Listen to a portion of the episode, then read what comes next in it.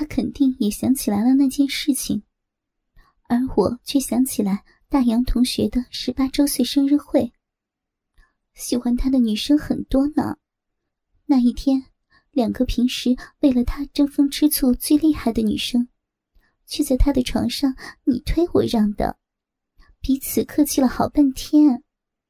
我也想要我的床上有两个强壮的男生，一个左边，一个右边，多幸福的事情啊！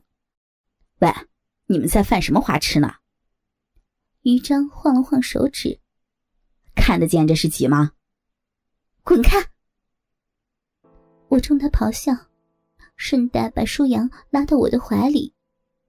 没看见女孩子在说悄悄话吗？哼！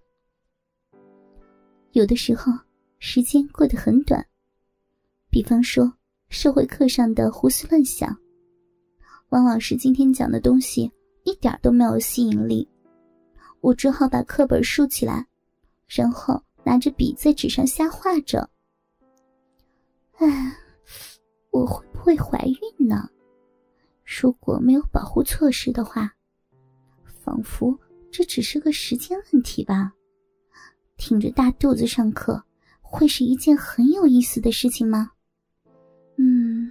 如果我这个月怀孕的话，十个月之后，嗯，到了大学一年级的下学期，人们会看见美丽的校园里有一个年轻的妈妈推着婴儿车去上课。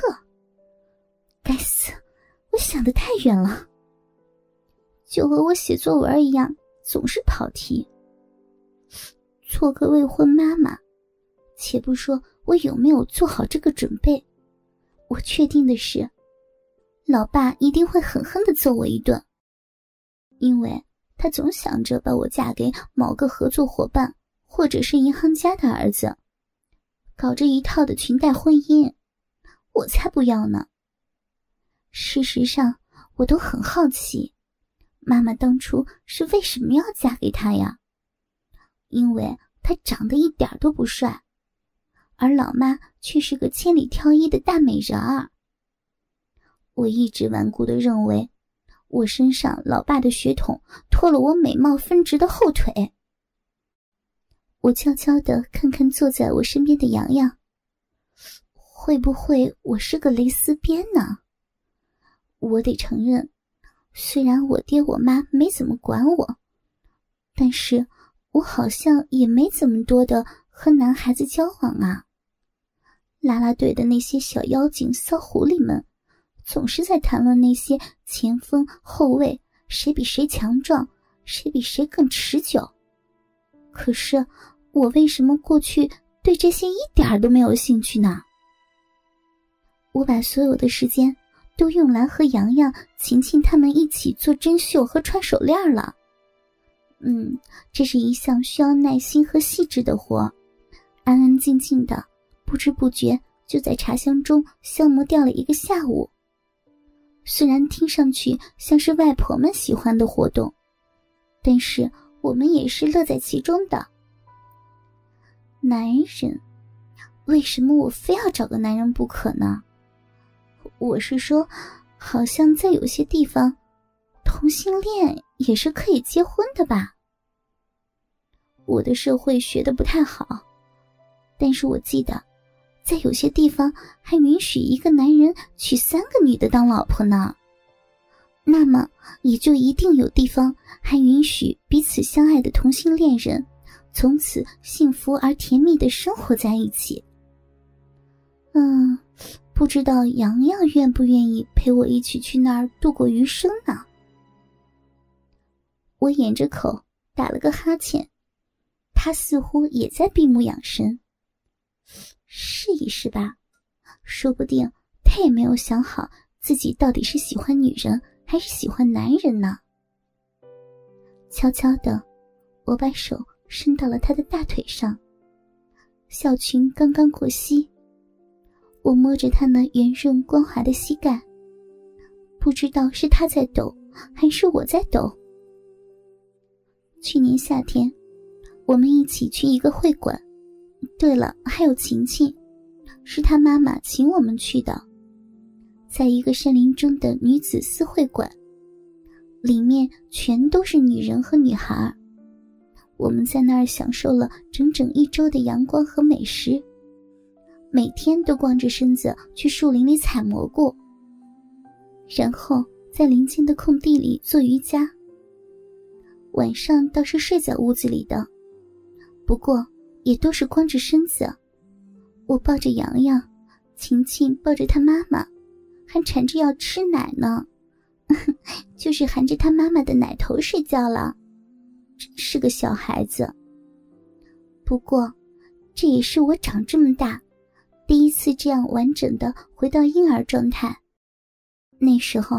我和洋洋互相往身上抹着那种乌黑乌黑的泥巴，好像也没有感觉到什么。可是为什么现在却觉得好别扭呢？洋洋很奇怪的看着我，好像在询问我要干什么。我讪讪的把手抽回来。喂，还有几分钟啊？他看了一下手表，嗯。一刻钟，啊，无聊死了！我一手托着腮，迷茫的望着黑板。在我之前，我们家族里只有一个表哥和一个表姐。表姐还在上大学，向她求助是不靠谱的。不过，我那表嫂倒是在本市。最近，表哥被调出去了，他独守着空房。想必很寂寞吧？或许我该去和他谈谈。喂，等会儿去哪？他递过来一张白纸，我在上面写着：“小寨吧，我想那儿的面了。”嗨，咱们是去买衣服的。哎呀，边上金环的东西够好，够便宜的呀。嗯，那就去那儿呗。那儿的人是不是很多呀？嗯，怎么了？我觉得怕被人看见。我忽然觉得豪情万丈，怕什么呀？咱们是大人了。你要知道，在有些地方，女孩子来过那个，男孩子嘛，那个我不是很清楚。之后就是大人了。我确信。我在那一节课上听到过这个内容的，而且还有的地方，新娘结婚是不与新郎洞房的。啊，地球果然是个很神奇的地方呀。不过，我还是希望新婚之夜是我选择的那个人和我一起抱着睡觉。好像说新婚之夜一般不睡觉的。嗯，我应该问一下嫂子，她会给我说的吧。周五下午不上课，本来就是我们御用的购物时间，现在也正好，让我们可以精心的挑选一下，为即将到来的堕落时代做好完美的准备。哼哼哼哼，我太喜欢我的十八岁生日了。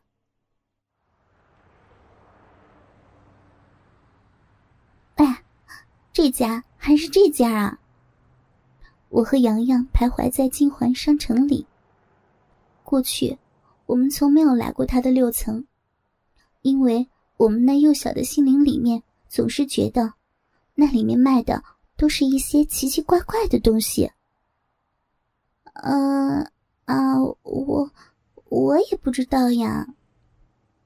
我拉着洋洋的手，望着那些橱窗里千奇百怪的小东西，不知不觉的。脸就红了。等一下，电话。洋洋翻出手机，是我哥的。哦，这个呆子，现在才发现妹妹失踪了吗？